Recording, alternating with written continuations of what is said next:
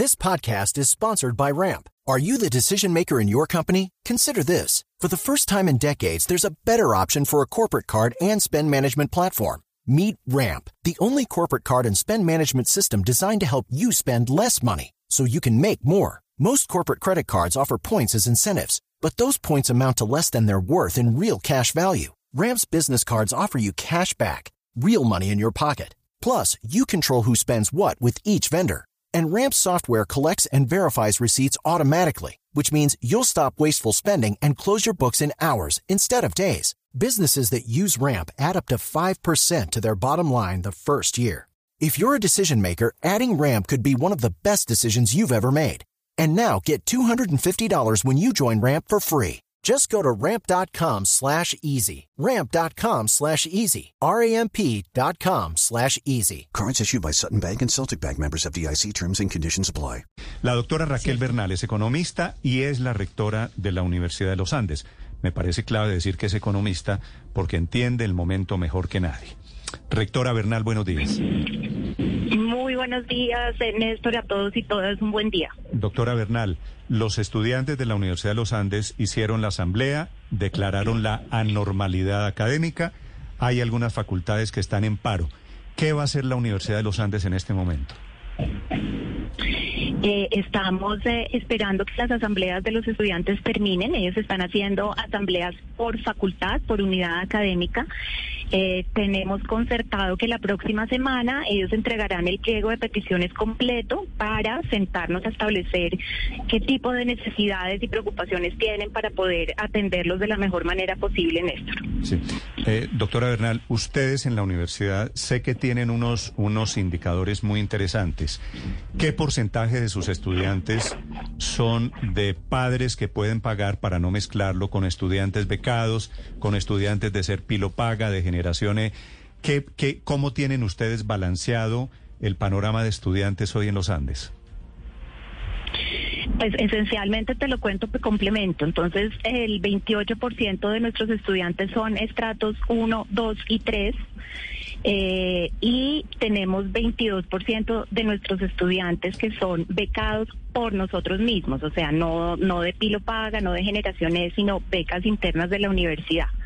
Entonces, pues el resto de los estudiantes son estudiantes de estrato 4, 5 y 6 con mayor capacidad de pago, por supuesto, y la preocupación ahorita pues son los estudiantes más vulnerables desde el punto de vista socioeconómico, los que estaremos atendiendo con un aumento muy significativo que hicimos de las becas y apoyos financieros desde la Universidad de los Andes, cerca de 140 mil millones de pesos que la universidad asignó para poder compensar dentro de los grupos, digamos, en mayor riesgo de deserción en este momento, con becas y apoyos financieros incluso para sostenimiento, alimentación, fotocopias, materiales de clases, etcétera. Sí, la mitad de los estudiantes, le entiendo bien, o son becados o son de ser pilopaga.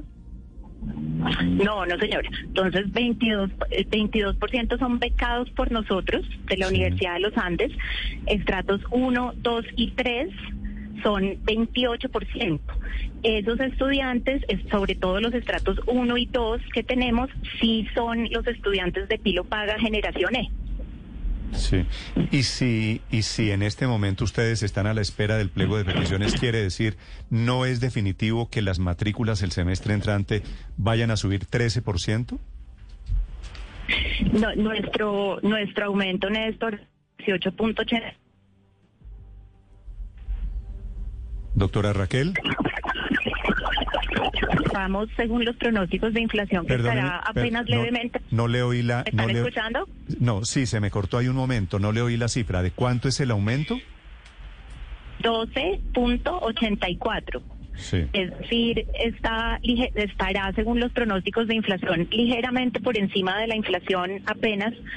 Eh, y, y, digamos, los costos de la universidad están todos creciendo con el IPC, como ustedes bien lo han mencionado, como lo mencionó el rector, eh, todos los costos de la educación eh, están aumentando de la misma de la misma manera. Los salarios de nuestros profesores se incrementan incluso levemente por encima del IPC. Todo, todos los salarios incrementan en promedio IPC, eh, con excepción, pues, por supuesto, de lo que tenemos en salario mínimo integral y salario mínimo y además los profesores pues surten una carrera profesoral que tiene incrementos por evaluación de desempeño. Entonces los profesores anualmente se van evaluando y esto implica pues unos aumentos por encima de PC. Escuché a nuestra estudiante que decía que no hemos aumentado salarios, pero solamente en 2021, el año pues más crítico de la pandemia donde se anticipaba una crisis económica severa que efectivamente ocurrió de manera preventiva, hicimos una serie de ajustes por austeridad para anticipar un año que, que se pensaba muy malo. De resto, pues la universidad siempre ha aumentado al menos el IPC y aumenta por encima de IPC por productividad contra evaluación de desempeño a los profesores. Sí, aquí lo que tenemos es eh, la consecuencia, una seguramente de muchas, de una inflación muy elevada en Colombia, siendo un fenómeno global. Doctora Bernal, pero ¿cuál podría ser la salida? ¿Podría haber eh, un plan de aumentos incluso menores para los estudiantes que requieran esas ayudas adicionales? Porque seguramente habrá quienes tienen la posibilidad de hacer los pagos con el incremento actual, pero otros que definitivamente pues no les dan las cuentas. Exactamente, esa es la alternativa que estamos ofreciendo. Les, les conté ya sobre una asignación presupuestal de 140 mil millones de pesos, un crecimiento de 17% este año en lo que la universidad asigna para becas y apoyos. Y precisamente la intención es esa. No queremos perder estudiantes, queremos reducir la probabilidad de deserción. Entonces, esas becas y apoyos estarán focalizados en aquellos estudiantes en mayor riesgo de que puedan desertar porque no consiguen eh, pagar eh, la beca al 100%. Entonces, pues lo que debemos hacer es atender a ese estudiante muy vulnerable, con probabilidad de deserción, con todas las becas que asignamos, reitero, un crecimiento de 17% en ese rubro para compensar el aumento. Y fíjense ustedes también que el IPC eh, se divide por, por componentes y sectores, ¿no? El IPC de educación siempre ha crecido más o en promedio típicamente ha crecido más que el IPC total. Eh, y la razón es que pues somos eh, eh, un servicio. La nómina es nuestro mayor costo y pues los salarios aumentan, como ustedes bien han aseverado, al menos con IPC y el salario mínimo que se anticipa que será por encima de IPC, quizás significativamente por encima de IPC. Entonces, esos costos que representan entre el 60 y 70% de la universidad, pues todos se mueven con el IPC y todo el resto. Los servicios tecnológicos, el mantenimiento de los laboratorios, los reactivos de químicos en los laboratorios, etcétera, todo aumenta con el IPC. Claro, ahora, ¿nos puede dar más detalles sobre esa nómina que dice usted pesa el 70% de los costos de toda la universidad? ¿Cómo está compuesta? Nos decía, por ejemplo, el rector de la Javeriana que una tercera parte está en personal administrativo, en mantenimiento, personas de vigilancia. ¿Ustedes cómo esos 2.400 creo que es trabajadores que tienen los Andes, cómo están repartidos? Sí, nosotros tenemos 750 profesores eh, de planta, de los cuales el 76% tienen doctorado. Esa, ese es nuestro sello de calidad. Por eso, importante mencionar aquí también que la calidad cuesta. Entonces, esos profesores son bien remunerados y, esa es la razón por la cual hay que proteger el salario de los profesores. Aparte de esos profesores de planta, tenemos cerca de mil profesores de cátedra y eh, en el resto que tú estás mencionando son los empleados administrativos, tanto permanentes como, como, temporales, que apoyan toda la labor eh, académica de la universidad. Entonces, el costo en nómina está distribuido parecido, eh, de alguna manera, porque los profesores son más poquitos, pero con salarios distintos, eh, y, y, y, los empleados administrativos, eh, digamos, representa un. With lucky landslots, you can get lucky just about anywhere. Dearly beloved, we are gathered here today to. Has anyone seen the bride and groom? Sorry, sorry, we're here. We were getting lucky in the limo and we lost track of time. No, Lucky Land Casino, with cash prizes that add up quicker than a guest registry in that case, I pronounce you lucky. Play for free at LuckyLandSlots.com. Daily bonuses are waiting. No purchase necessary. Void were prohibited by law. 18 plus. Terms and conditions apply. See website for details. Una, una cantidad importante de, de nuestra planta en la universidad.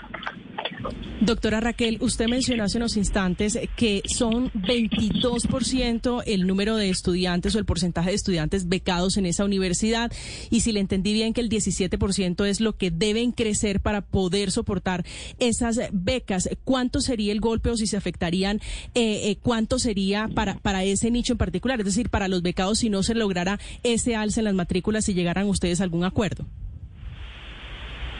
No, disculpa, no te estoy entendiendo la pregunta. Entonces, la, asignación de becas y apoyos financieros es 140 mil millones de pesos.